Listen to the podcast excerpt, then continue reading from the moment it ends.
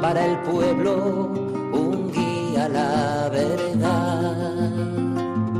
Sacerdote, tan rico en los esfuerzos, tan pobre en los no quiero, pues quiere siempre ahora ya. Comienza en Radio María, Sacerdotes de Dios, Servidores de los Hombres, dirigido por el Padre Miguel Ángel Arribas. Sus manos da el pan de vida, pastor con el buen pastor, al pie de la cruz, con el que está en cruz, lámpara de luz en la oscuridad, en sus manos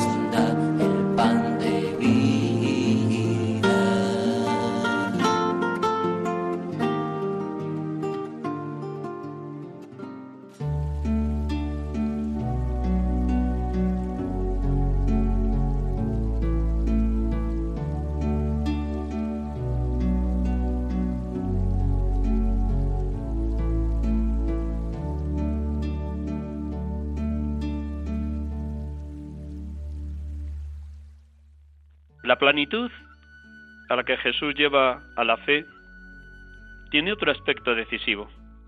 Para la fe Cristo no es sólo aquel en quien creemos, la manifestación máxima del amor de Dios, sino también aquel con quien nos unimos para poder creer. La fe no sólo mira a Jesús, sino que mira desde el punto de vista de Jesús, con sus ojos. Es una participación en su modo de ver. En muchos ámbitos de vida confiamos en otras personas que conocen las cosas mejor que nosotros. Tenemos confianza en el arquitecto que nos construye la casa, en el farmacéutico que nos da la medicina para curarnos, en el abogado que nos defiende en el tribunal. Tenemos necesidad también de alguien que sea fiable y experto en las cosas de Dios. Jesús, su Hijo, se presenta como aquel que nos explica a Dios. La vida de Cristo, su modo de conocer al Padre, su modo de vivir totalmente en relación con Él, abre un espacio nuevo a la experiencia humana en que podemos entrar. La importancia de la relación personal con Jesús mediante la fe queda reflejada en los diversos usos que hace San Juan del verbo credere junto a creer que, que es verdad lo que Jesús nos dice, San Juan usa también las alocuciones creer a Jesús y creer en Jesús. Creemos a Jesús cuando aceptamos su palabra, su testimonio, porque Él es veraz. Creemos en Jesús cuando lo acogemos personalmente en nuestra vida y nos confiamos a Él, uniéndonos a Él mediante el amor y siguiéndolo a lo largo del camino. Buenas tardes, hermanos y amigas y amigos. Estamos con ustedes aquí en Radio María, sacerdotes de Dios, servidores de los hombres. He comenzado proclamando un fragmento del número 18 de la primera encíclica del Papa Francisco escrita a mano con Benedicto XVI, Lumen Fidei, la luz de la fe. Les acompañamos como cada tarde de domingo en este programa, sacerdotes de Dios, servidores de los hombres. Hoy, en este domingo 27 de junio 2021. Les hablo desde Navas de Río Frío, en la casa Nuestra Señora de la Concepción, de las esclavas de Cristo Rey, donde este pobre sacerdote imparte ejercicios espirituales a religiosas y laicas. Pues con este saludo he querido centrar el programa de hoy en el tema de la fe. ¿Cómo está nuestra fe? ¿Cómo vivo la fe? ¿Cómo miro los acontecimientos y las personas con ojos de fe?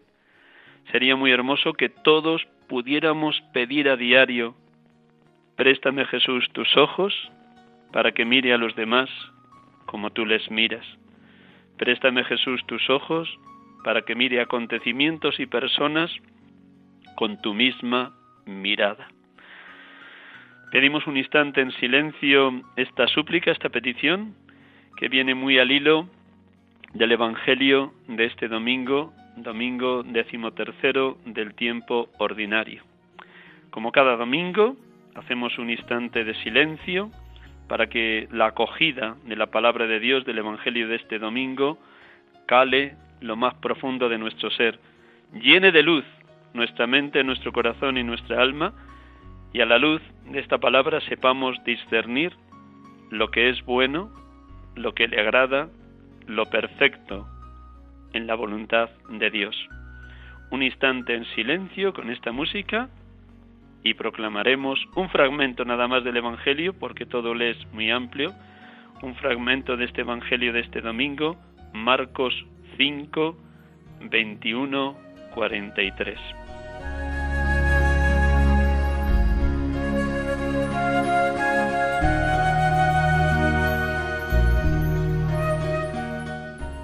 En aquel tiempo Jesús atravesó de nuevo en barca a la otra orilla. Se le reunió mucha gente a su alrededor y se quedó junto al mar. Se acercó un jefe de la sinagoga que se llamaba Jairo, y al verlo se echó a sus pies rogándole con insistencia, mi niña está en las últimas, ven, impón la mano sobre ella para que se cure y viva. Se fueron con él y lo seguía mucha gente. Llegaron de casa del jefe de la sinagoga para decirle, Tu hija ha muerto, ¿para qué molestar más al maestro? Jesús alcanzó a oír lo que hablaban y le dijo al jefe de la sinagoga, No temas, basta que tengas fe. No permitió que lo acompañara nadie más que Pedro, Santiago y Juan, el hermano de Santiago. Llegan a casa del jefe de la sinagoga y encuentra el alboroto de los que lloraban y se lamentaban a gritos y después de entrar les dijo, ¿qué estrépito y qué lloros son estos? La niña no está muerta, está dormida. Se reían de él.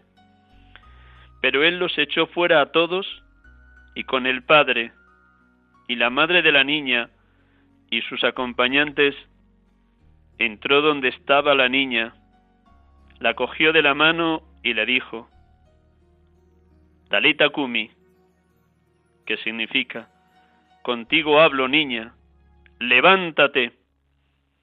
La niña se levantó inmediatamente y echó a andar. Tenía doce años. Y quedaron fuera de sí, llenos de estupor. Les insistió en que nadie se enterase y les dijo que dieran de comer a la niña.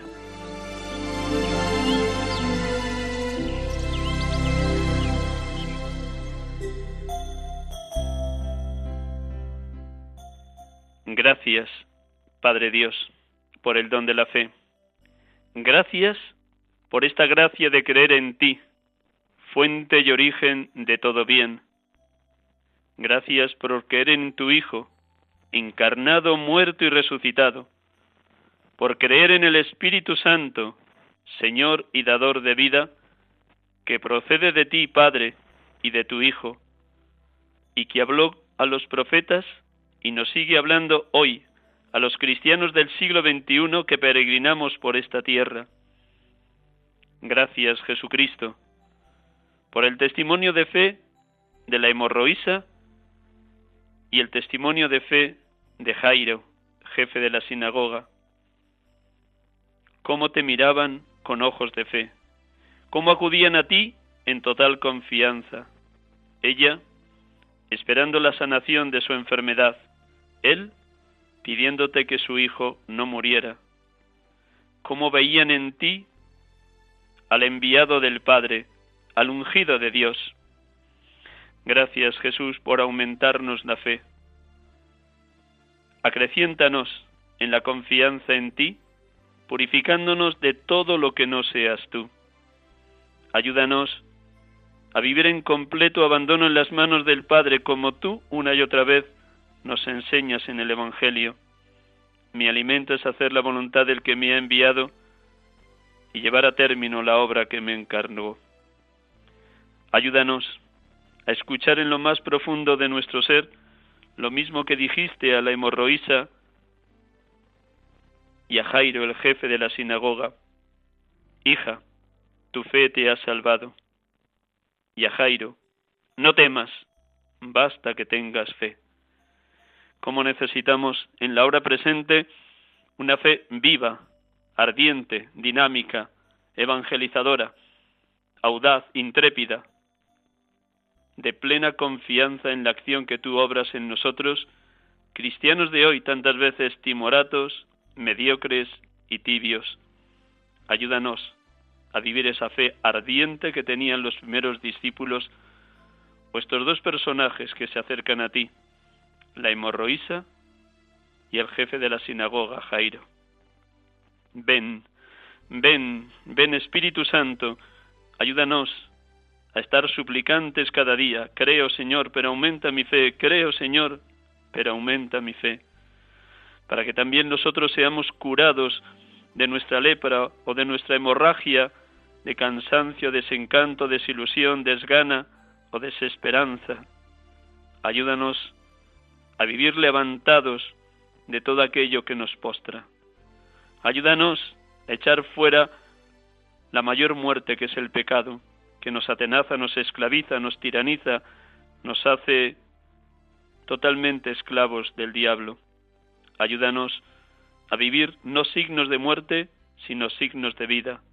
Oh Espíritu Santo, oh Espíritu de Dios, oh Espíritu de amor, para que en las luchas y en las dificultades nunca nos dejemos desalentar, sino que escuchemos muy a fondo lo que Jesús nos dice en el mundo tendréis luchas, pero tened valor, yo he vencido al mundo.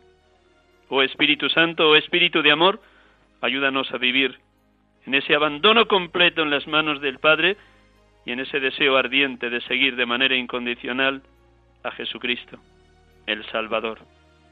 Bendito y alabado seas, Padre, bendito y alabado seas, Hijo, bendito y alabado seas, Espíritu Santo, adorada y santa Trinidad, Dios amor, Dios uno y trino. Adorado seas.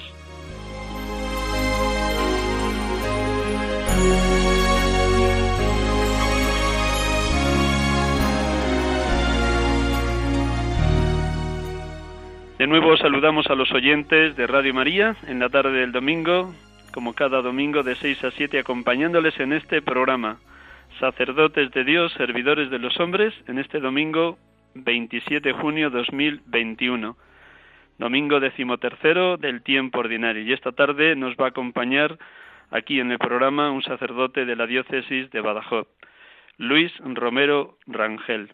Buenas tardes, Luis. Buenas tardes, Miguel Ángel.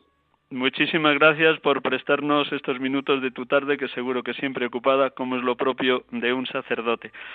Bueno, te presento un momentín para que nuestros oyentes se, sitúen ante tu persona y luego desde ahí pues compartimos lo que Dios te ha regalado en estos años de ministerio sacerdotal.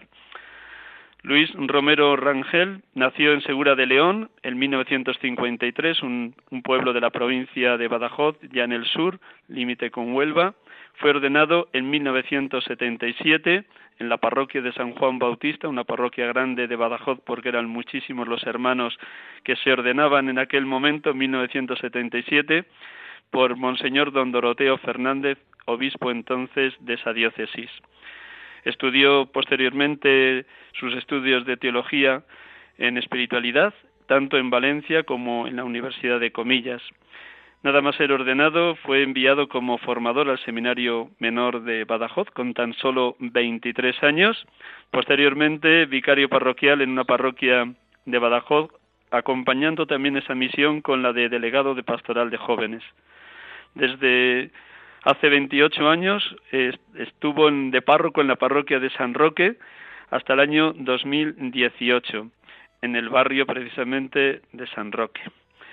Esta tarea de párroco de la parroquia de San Roque durante 28 años la compatibilizó también en distintos periodos de su ministerio, como delegado de laicos, como profesor de teología en el seminario y en la escuela para laicos, teología de la Iglesia, teología espiritual, teología del laicado, teología pastoral.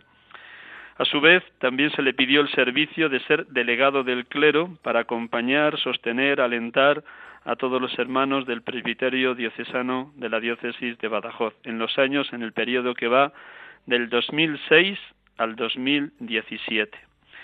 En el año 2017 sufre un infarto muy peligroso que le tuvo durante días en la UCI. Afortunadamente Dios quiso que siguiera adelante, pero ya en el año 2018 fue dejando las distintas tareas de responsabilidad que tenía asumidas en la diócesis y se dedicó pues, a otra tarea porque el Señor es tan grande que cuando a un hermano le priva de ser profesor o párroco, le puede dar otras misiones en el seno de la Madre Iglesia. Ahora mismo atiende pastoralmente un colegio de los hermanos maristas muy grande de Badajoz y también atiende a monjas de un monasterio de clarisas y en sus muchísimas tareas, aun con el riesgo de infarto, imparte ejercicios espirituales, charlas, retiros allá donde se lo piden. No sé si todos los datos están bien dados, Luis. Buenas tardes de nuevo. Buenas tardes, Miguel Ángel. Has cogido muy bien los datos, gracias. muy bien, pues nada, gracias por acompañarnos, gracias por compartir la vida, porque siempre el ministerio sacerdotal es obra de la gracia, porque el poderoso ha hecho obras grandes en ti, como rezarás luego posteriormente en vísperas con el Magnificat. Siempre empiezo con los sacerdotes a quienes entrevisto con esta pregunta para que se te, se te sitúen un poquito los oyentes. ¿Qué momento humano y espiritual estás atravesando? Pues mira, yo creo que es un momento como de aprendizaje. Creo que estoy aprendiendo a desaprender una serie de formas de vivir que he traído hasta hace poco, relativamente poco, y aprendiendo nuevas formas de estar no, no, no, no situándome de otra manera, pero sí viviéndolo de otra forma. Es como la diferencia es entre el tiempo y el tempo que dicen los músicos, ¿no? Pues eso, eh, con otro ritmo, llevar las cosas con otro ritmo. Y yo creo que descubriendo eh, la sabiduría, atisbando eso que se llamamos sabiduría. Creo que voy por ahí. En este momento estoy, sí. Con lo que acabas de decir, estás señalando que aunque has dejado de ser párroco y profesor, tu vida ministerial adquiere otra sabiduría, otra hondura y sobre todo un verbo que es muy importante para los sacerdotes que estamos siempre en actividad y es formas de estar, has dicho. ¿Qué hay detrás de ese verbo, estar? El hecho de que ahora tengas que ir más despacio debido al riesgo de infarto, ¿qué significa para ti en este momento el verbo estar como sacerdote? Pues como siempre disponible, como siempre atento, ¿no? A esa, esa fuerza de la atención. Al final es tú atiendes lo que de verdad amas, ¿no? Entonces, el atender el latido del mundo, de nuestra gente, de la persona de hoy, creo que eso eh, te pone siempre en una onda que conecta con la sensibilidad, con el momento actual y que tú puedes aportar ese servicio que es el regalo que Dios te ha hecho a ti. Y desde ese regalo tú te sitúas. Y desde, el estar ahí, pues estás disponible para ser lo que en cada momento ese latido de la vida te está reclamando, te está pidiendo. Me imagino que al tener que frenar un poco tanta actividad, también eso te obliga a un discernimiento permanente de lo que te solicitan para encontrar ese equilibrio entre la disponibilidad, pero también el cuidado de tu salud. Claro. Eh, evidentemente eso es un ejercicio nuevo de, aprendizaje, como antes decía, de, de hasta dónde puedes llegar y lo que ya no puedes, ¿no?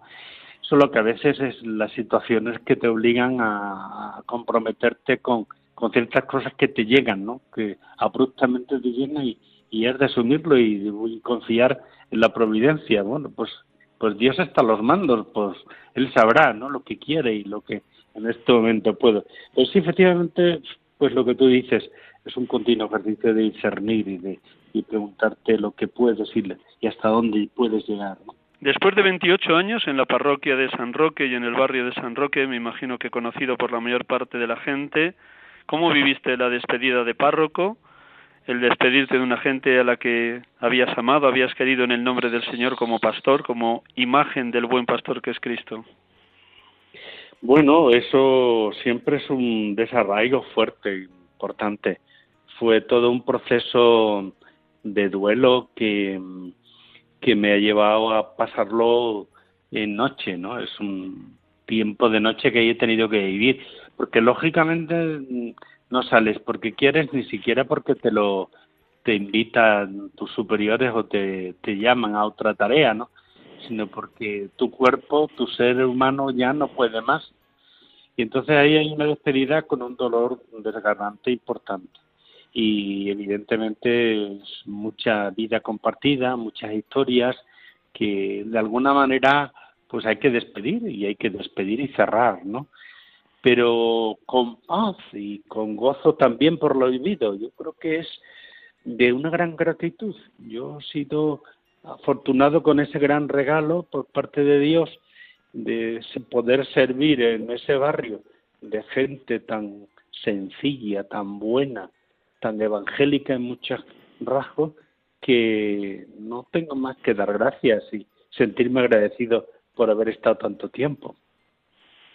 Seguro que de, esa gente sencilla y humilde de tu barrio has aprendido mucho. ¿Qué te ha enseñado el Señor en esos 28 años de estancia en la parroquia de San Roque? ¿Qué has recibido de Dios a través de la gente? Pues mira, sería complejo eh, enumerar todo, pero lo que yo soy hoy y lo que he sido capaz de ir superando en estos últimos años del proceso de la enfermedad ha sido eh, por, por lo que he aprendido al lado de estas personas, de esta gente que me han hecho ser lo que soy y me han ayudado a, a vivir la fe, a compartir, a sacar lo mejor de mí mismo, vivir en situaciones mm, algunas muy difíciles socialmente, porque conocí la riada del 97, que fue un desgarro, una herida tremenda en el barrio y en toda la zona. Eh, y en momentos gozosos y esperanzadores, con multitud de, situaciones, como, como fue la, las aventuras de proyectos concretos en la comunidad parroquial, donde se implicó eh, toda la gente del barrio. Eso es un aprendizaje continuo y, y lo que realmente podrías resumírtelo así. Soy lo que me han ido haciendo todas estas personas sencillas. Un infarto no pide permiso para presentarse, se presenta de improviso. ¿Cómo recibiste ese momento? ¿Cómo lo viviste posteriormente ya ingresado en el hospital? ¿Cómo acudías al Señor en la oración cuando estabas en la UCI? ¿Cómo confiabas en el Señor en esos momentos? Pues mira, Miguel Ángel, al principio todo es tan rápido, tan de repente que, que cuando llegas a urgencia, pues lo menos que te imaginas que te digan que estás sufriendo, porque yo lo estaba sufriendo en ese momento, un infarto, ¿no? Y luego todo transcurre muy rápido, una ambulancia de esa, porque el helicóptero no estaba, me transportan a, al hospital de referencia, y en el camino yo estuve a punto de morir, y, y yo lo sentí, viví ese momento, pero lo, vi con, lo viví con una paz tan profunda, tan de abandono, que yo creo que eso ya me marcó para el resto de el ingreso en el hospital y los primeros tiempos que, que fueron muy difíciles. Eh, la UCI, que es muy complejo, esa vivencia de, del estar varios días que estuve allá, casi una semana, ¿no? Eh, pero tienes la conciencia de que, de que Dios está ahí y que aquel equipo humano de, de personas que me cuidaban sabían lo que hacían y sabían muy bien a dónde había que llevar a la situación. Y la oración era, era con mi propio cuerpo herido. ¿Sabes? Es un momento de oración tan distinto a como muchas veces crees que es la oración. Es la oración de la herida, es la oración del, del abandono, es la oración del, del no saber bien cómo verbalizar en aquellos momentos. Solamente pues esas jaculatorias de súplicas sencillas y evangélicas, ¿no? Que son las que me acompañaron durante, durante esas horas, esos días. ¿Cuánto tiempo estuviste en la UCI y luego posteriormente ingresado? Pues una semana en la UCI y luego ya ingresado estuve como otra otra semana, sí. Sí. Tu vuelta a casa y a la parroquia, me imagino que ya te hizo más o menos intuir que tenías que pedir el relevo en la parroquia. Ese tránsito entre el final del hospital, la recuperación en tu casa y el abandono de la parroquia, ¿cómo lo viviste? ¿Cómo te sentiste acompañado tanto de tu familia como de los hermanos sacerdotes más cercanos, como de la gente de la parroquia? Pues eh, el principio es todo tan distinto porque el, hasta que aciertan con la medicación adecuada que te tienen que poner, eh, suceden meses. Y todo ese proceso va unido a una debilidad brutal que, sientes por la propia medicación que están intentando eh, acertar cuál es la dosis más adecuada. Entonces, en todo ese tiempo, pues hubo personas de, de la familia de fe, de la familia de sangre, porque la que me acompañaron y evidentemente no sin ellos hubiera sido posible ese tránsito. Siempre doloroso, pero que de, de, vivirlo en soledad hubiera sido más, más duro, más difícil. Pero mm, tenía la conciencia clara de, de estar acompañado, protegido, cuidado, atendido, y eso daba paz y daba, daba fuerza y esperanza se unían las dos familias, la familia de sangre y la familia de la fe, en torno a un hermano sacerdote convaleciente. ¿Cómo veías esa unión entre los lazos de sangre y los lazos espirituales de la gente de tu parroquia? Pues el, el vínculo fundamental es el amor, el cariño, es el que une ambas familias, es lo que eh, instrumentaliza la, los gestos, la, va vehiculando todas las presencias. Y ese, ese amor que, que yo recibí pues como recibimos a lo largo de toda nuestra vida lo que nos hace también no eh, sentirte pastor pastoreado no pastor guiado pastor acompañado pastor que está siendo cuidado y sanado no pues ese pastor herido que tiene que necesidad de, de sanadores también. Y eso es muy importante vivirlo también. Y es muy importante que que nuestra comunidad sepa cómo somos de barro, ¿no? Y hasta qué punto somos así, sensiblemente de barro, ¿no? Echamos la vista atrás y nos compartes cómo viviste esos 11 años de delegado del clero, compatibilizándolo además con tu tarea de profesor y tu tarea de párroco.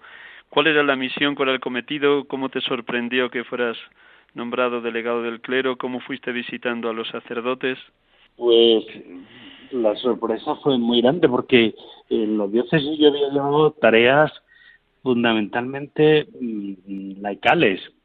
Eh, yo había ayudado en procesos laicales de formativos, eh, bueno, cuando había sido delegado de pastoral de jóvenes, pero es que luego tuve la responsabilidad de todo el laicado de la diócesis, movimientos laicales, ah, movimientos y asociaciones de apostolados seglar, impulsar la acción católica, bueno, pues todo, todo eso, ¿no? Y, y lo que conllevaba, pues todo el, la militancia cristiana, pero en esos niveles.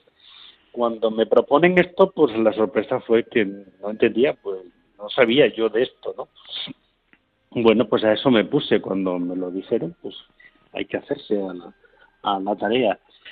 Bueno, la tarea de delegado del clero de acompañar el, a los clérigos en una diócesis que, como sabes, es una diócesis muy grande, unas distancias enormes.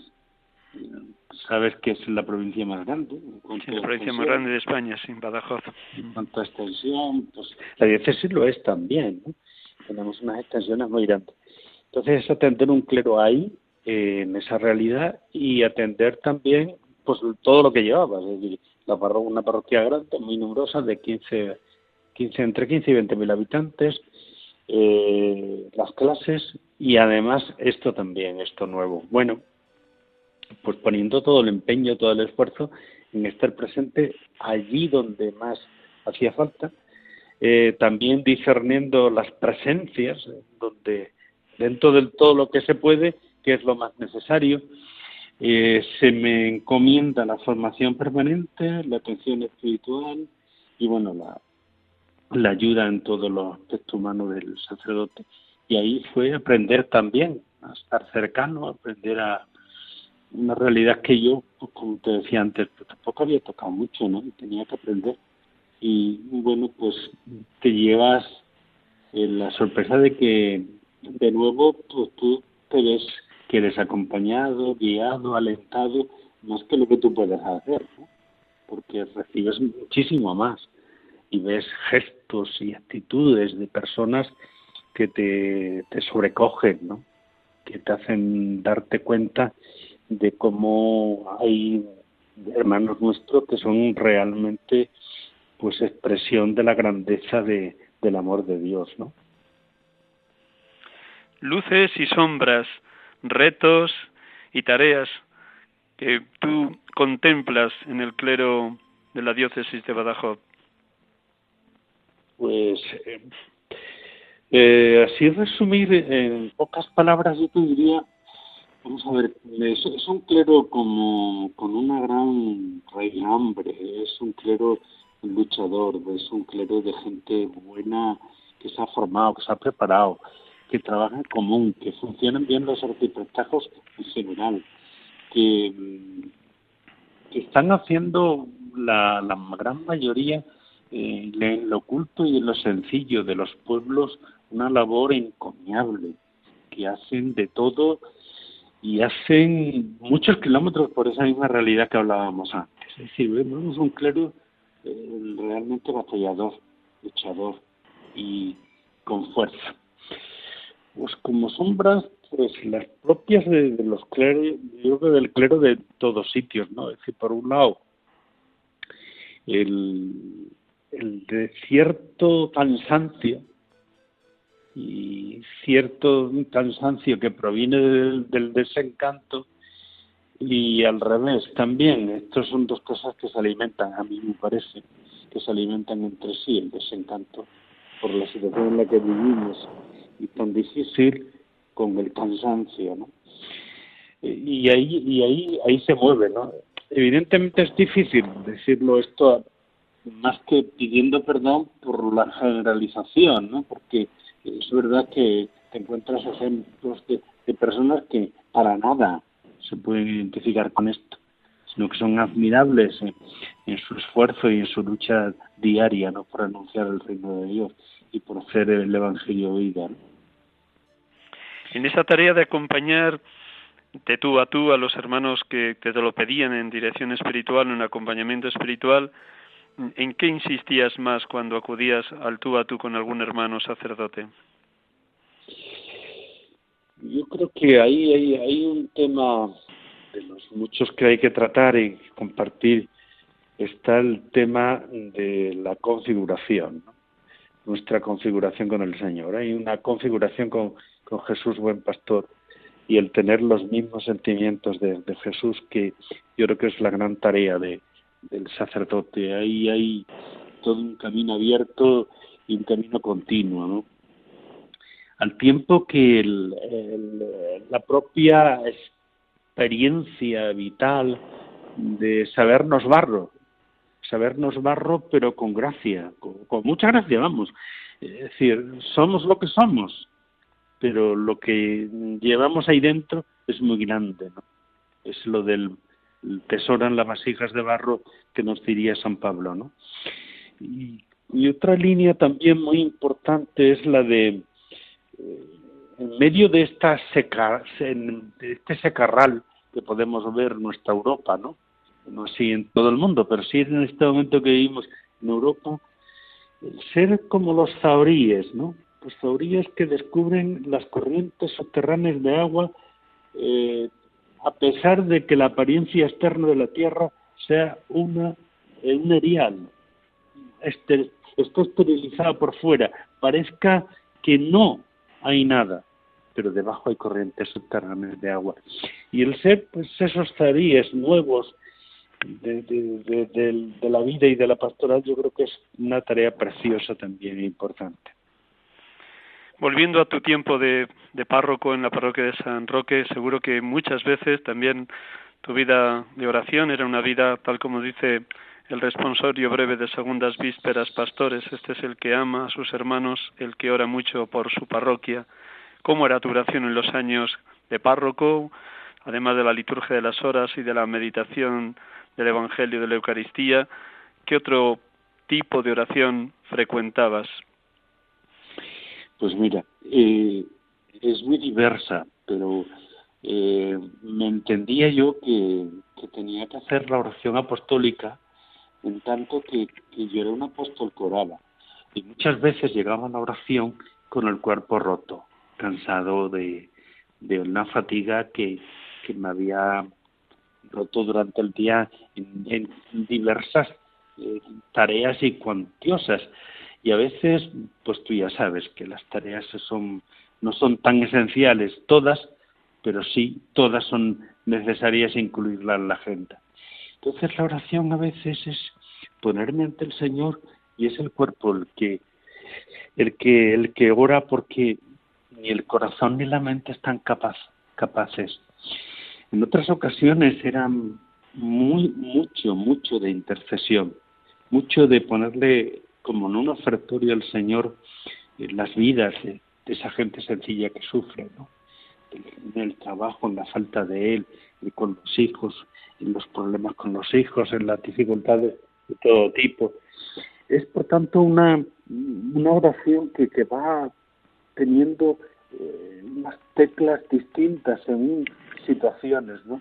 Aparte de, del el tono siempre permanente, continuo del abandono, de la confianza y del Señor que quieres más, que ¿Qué pides de mí? Desde esta atalaya tan hermosa de ser párroco 28 años, delegado de jóvenes, delegado de pastoral de los laicos, delegado del clero, seguro que como profesor de teología espiritual siempre tenías una palabra muy aterrizada para con los seminaristas cuando les impartías alguna clase. ¿En qué les insistías en esas clases de teología espiritual a los seminaristas? que la espiritualidad no es algo distinto de la vida, que, que no podemos poner una parte, que no podemos eh, colocarla como si fuera un, un artículo más, que nace de la entraña, de lo más hondo de ti mismo, y es la vida en el espíritu, lo que el Señor te, te ha tomado por dentro y te atrapa. Y desde ahí, pues desde ahí eh, seguir al aire de, Dios, al aire del Espíritu, según el corazón de Jesús, ¿no? Como Él quiere. En ese sentido, pues a mí me ayuda mucho hacer teología no, del despacho, sino desde, desde el barrio y desde los sencillos que te decía antes. Esa sabiduría de los sencillos, que han entendido el Evangelio y han entendido a Jesús.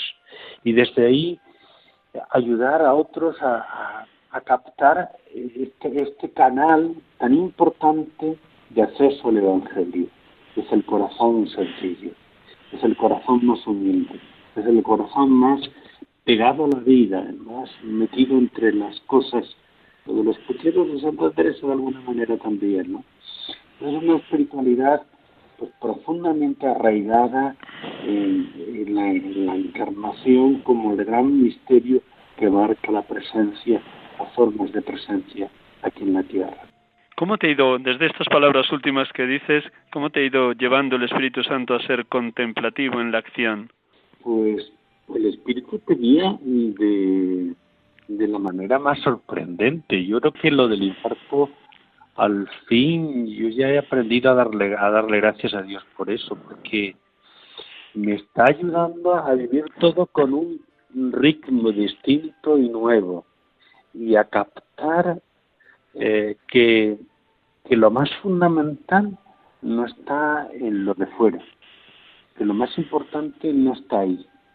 Y que mm, la parábola tan preciosa de Jesús de, de la vid y los sarmientos, y que vale que sí, que yo soy sarmiento, pero que no me puedo obsesionar con, con lo que sale de mí cuanto el estar conectado a la, a la vid y que en esa conexión es donde me juego la fecundidad o la esterilidad.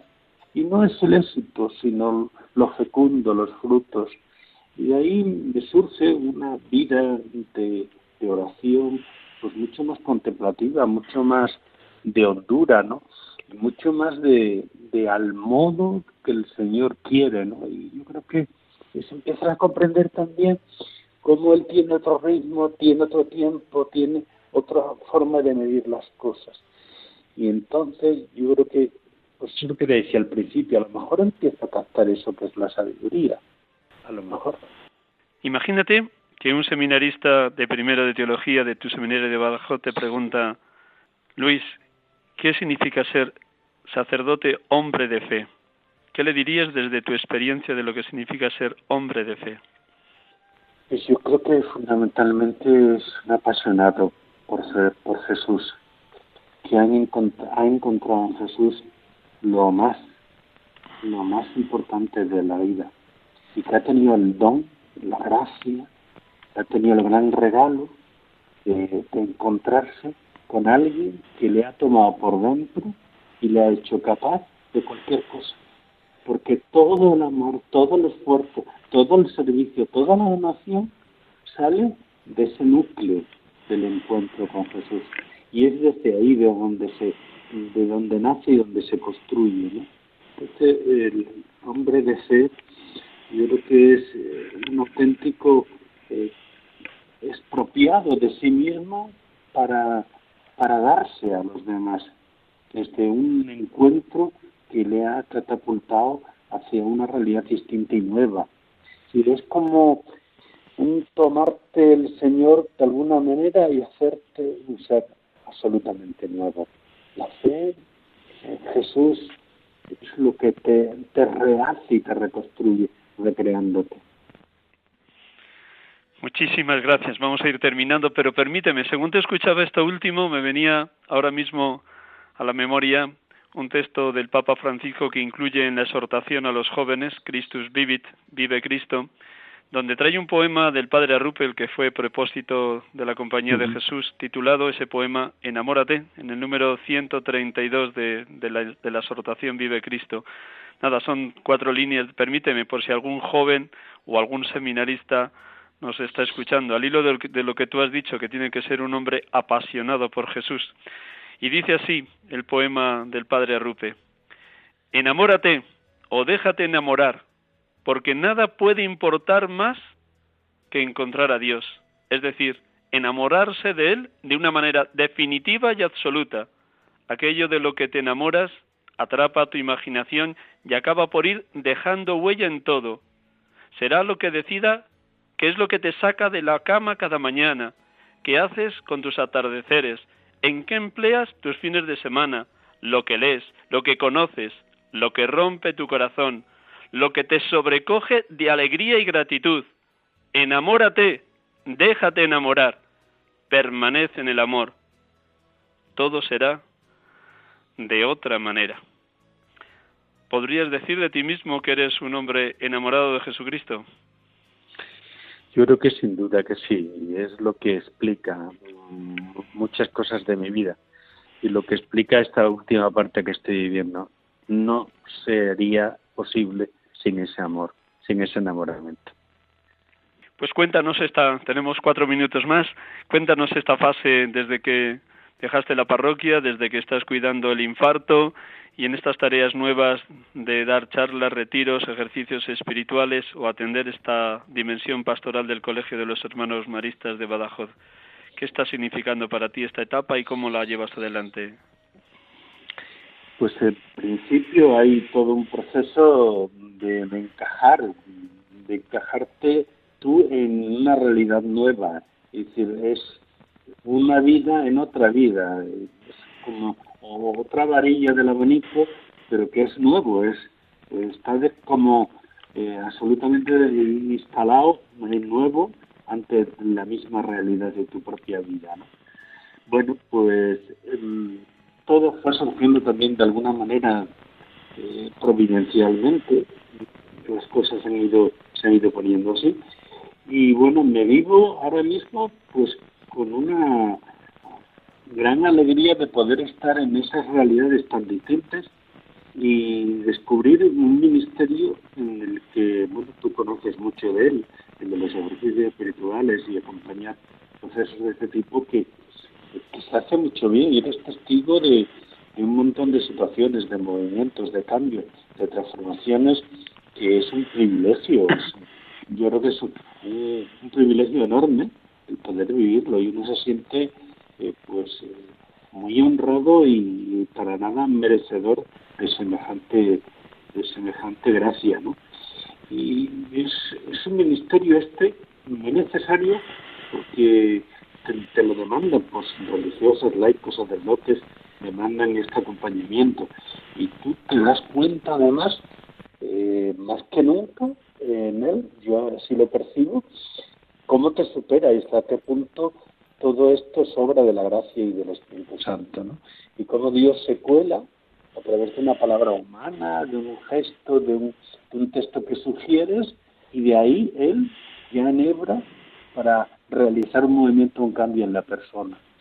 Y esto es vivir el latido de la gracia ahí en la persona, ¿no? Y es sorprendente. En este sentido, pues me siento pues, profundamente agradecido por poder vivir esta, esta parte y además, pues ya no solo en mi tierra, sino fuera de ella y, y en contacto con realidades eh, de nuestra familia cristiana, pues enormemente ricas y enormemente preciosas y preciadas en la gracia, ¿no? Y yo en este sentido me siento muy agradecido a la, a la Iglesia que me posibilita vivir esto así. Luis, un millón de gracias por tu testimonio, por tu vida llena de fe, llena de fuerza a pesar del infarto y de seguir siendo servidor del pueblo cristiano a través de esta nueva misión que, que se te ha encomendado desearte que el verano sea también muy fecundo para ti, allá donde te han solicitado distintos servicios en ejercicios espirituales o charlas o retiros o el acompañamiento espiritual de sacerdotes, laicos, laicas, consagrados, consagradas. Muy buenas tardes. ¿Alguna palabra última que quieres decirnos, Luis? Pues muy agradecido a ti por tu forma de, de llevar toda esta, esta entrevista y cómo la has gestado y y gracias a todos vosotros lo que hacéis posible Radio María y ese trabajo tan, tan bello tan y tan estimulante. Agradecido y, y hasta siempre. Hasta siempre. Gracias, Luis. Feliz verano y a ver si tenemos oportunidad un día de saludarnos tú a tú. Gracias. Sí, con todo. Gracias. Un abrazo. Dios te bendiga, Luis. Igualmente. Gracias. Pues hermanos y hermanas, hemos estado aquí con ustedes en Radio María, sacerdotes de Dios, servidores de los hombres. Hemos tenido la dicha de poder entrevistar en esta tarde un sacerdote de la Archidiócesis de Badajoz, Luis Romero Rangel. Ordenado en 1977, nacido en Segura de León en 1953, 28 años en la parroquia de San Roque de la ciudad de Badajoz y actualmente después de un infarto que padeció en, mil, en el 2017, actualmente dedicado ya de una manera más tranquila a ejercicios espirituales, charlas, retiros y la atención pastoral en el Colegio de los Hermanos Maristas de Badajoz. Le damos las gracias y como cada domingo concluimos también esta tarde con una oración muy sencilla, muy hermosa por los sacerdotes. Un instante en silencio y el último minuto para esta oración por los sacerdotes. Dios Todopoderoso y Eterno, por los méritos de tu Hijo Jesús y por tu amor hacia Él, ten piedad de los sacerdotes de la Santa Iglesia. A pesar de su dignidad sublime, son frágiles y semejantes a los demás. Enciende por tu misericordia infinita sus corazones en el fuego de tu amor. Socórrelos. No los dejes perder o menguar su vocación. Oh Jesús, te suplicamos Ten piedad de los sacerdotes de tu iglesia, de los que te sirven fielmente, cuidan de tu rebaño y te glorifican. Ten piedad de los sacerdotes perseguidos, encarcelados, abandonados o agobiados de sufrimientos. Ten piedad de los sacerdotes tibios, de los que vacilan en su fe. Ten piedad de los sacerdotes enfermos y buribundos. Ten piedad de los sacerdotes que están en el purgatorio. Señor Jesús, te lo suplicamos, escucha nuestras oraciones, ten piedad de los sacerdotes, son tuyos, ilumínalos, fortifícalos, consuélalos. Buenas tardes, Dios les bendiga, gracias por acompañarnos, feliz domingo, feliz semana y hasta el próximo domingo si Dios quiere. Aquí con ustedes en Radio María, sacerdotes de Dios, servidores de los hombres. Dios les colme de bendiciones.